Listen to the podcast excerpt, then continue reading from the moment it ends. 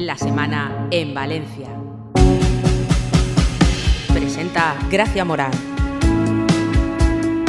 La semana del 16 al 22 de julio en Valencia nos ha llevado hasta el Hospital de Manises, donde el doctor Pedro Cavadas ha logrado su último hito, reconstruir una separación completa de la columna vertebral y la pelvis en un paciente tetrapléjico desde los 9 años por una bala perdida. También hemos visitado el Tribunal Superior de Justicia, donde esta semana se ha fulminado el decreto del Consejo que prioriza el valenciano en la Generalitat.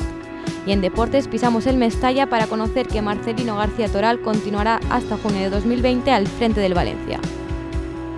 Estos y otros asuntos son los que repasaremos a continuación en La Semana en Valencia, el podcast de las provincias que recoge los asuntos más destacados de los últimos siete días muy cerca de ti.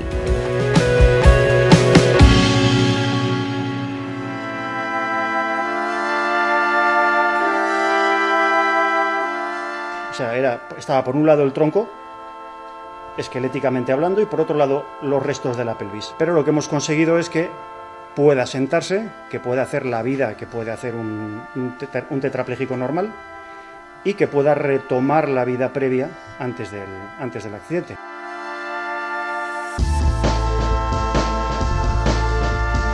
El martes conocimos el último hito del doctor valenciano Pedro Cavadas. El cirujano plástico ha devuelto otra vez la esperanza a uno de sus pacientes del Hospital de Manises. Vanessa Hernández, redactora de la sección de Valencia de las provincias, nos desgrana los detalles de la compleja operación.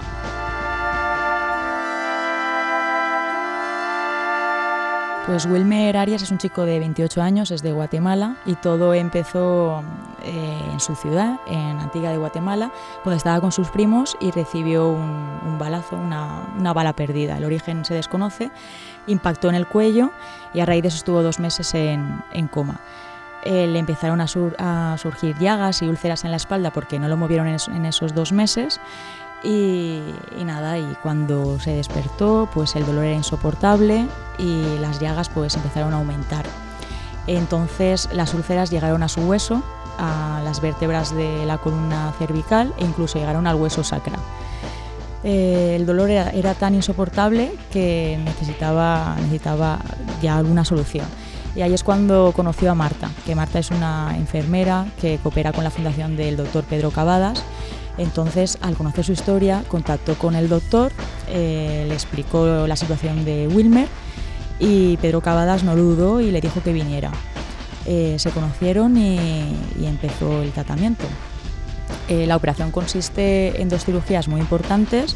En la primera limpió toda la zona de las úlceras y de las llagas y en la segunda operación lo que hizo fue cogerle parte del peroné del propio Wilmer y lo unió con restos que aún le quedaban de la columna y restos que le quedaban de la pelvis. Entonces, ahora, gracias a la operación, Wilmer puede, puede sentarse y los dolores pues, pues han disminuido muchísimo. Incluso ya no tiene dolores. Tiene que llevar un corsé durante seis meses, pero con el paso del tiempo puede incluso retomar la vida que tenía antes del accidente.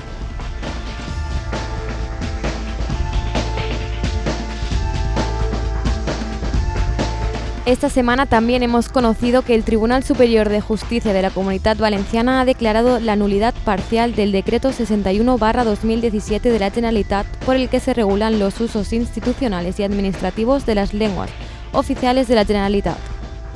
La Sala de lo Contencioso Administrativo explica que la norma ignora la realidad plurilingüe de la comunidad, por lo que considera nulos los artículos relativos al uso del valenciano en publicaciones y publicidad institucional en los concursos públicos con proveedores, en la rotulación de carreteras, caminos y otras dependencias y servicios de interés público que dependen de entidades locales. Además, este viernes hemos conocido que el TSJ de la comunidad también ve contrarios a derecho el artículo 4, que considera el valenciano lengua destacada sobre el castellano, y el 22, que regula la lengua en la que se redactarán las escrituras notariales. Y en deportes, esta semana hemos conocido que el técnico del Valencia, Marcelino García Toral, ha renovado por una temporada más en el club hasta junio de 2020. Alargar este contrato supone afianzar un proyecto deportivo para el Valencia, con un entrenador que ha devuelto al club a la Liga de Campeones y en el que la afición ve como una de las piezas más importantes para el futuro blanquinegro. Eh, Me gustaría en primer lugar agradecer al, club, al, presidente, al propietario, al presidente, al director general, eh, esta nueva muestra de confianza en, mí como máximo responsable de, este cuerpo técnico eh, que aquí eh, está presente y que sin ellos sería imposible realizar mm, pues, el trabajo que hemos desempeñado hasta ahora y que con muchísima ilusión y a la vez responsabilidad afrontaremos en el futuro. Quería agradecer igualmente a los futbolistas eh, que hemos tenido la suerte de dirigir la pasada temporada y que con sus éxitos y sus muchísimas victorias eh, nos han permitido y son una parte muy importante de que ahora os esté hablando aquí en este momento. Y, a la vez también pues me gustaría eh, recordar a la afición eh, por el gran cariño que me dio desde mi llegada y el gran compromiso que, toda, toda la temporada pasada tuvo con el equipo. Creo que mm, bueno, pues esta unión nos ha llevado a hacer una grandísima temporada que tenemos la ilusión y también diría el convencimiento de volver a repetir en esta temporada que ahora empezamos. Así ha transcurrido la semana del 16 al 22 de julio en Valencia. Nos vemos en siete días, aquí en el podcast de la Semana en Valencia. Recordad que podéis seguir toda la actualidad de la comunidad a través de la edición en papel de las provincias y en la web lasprovincias.es.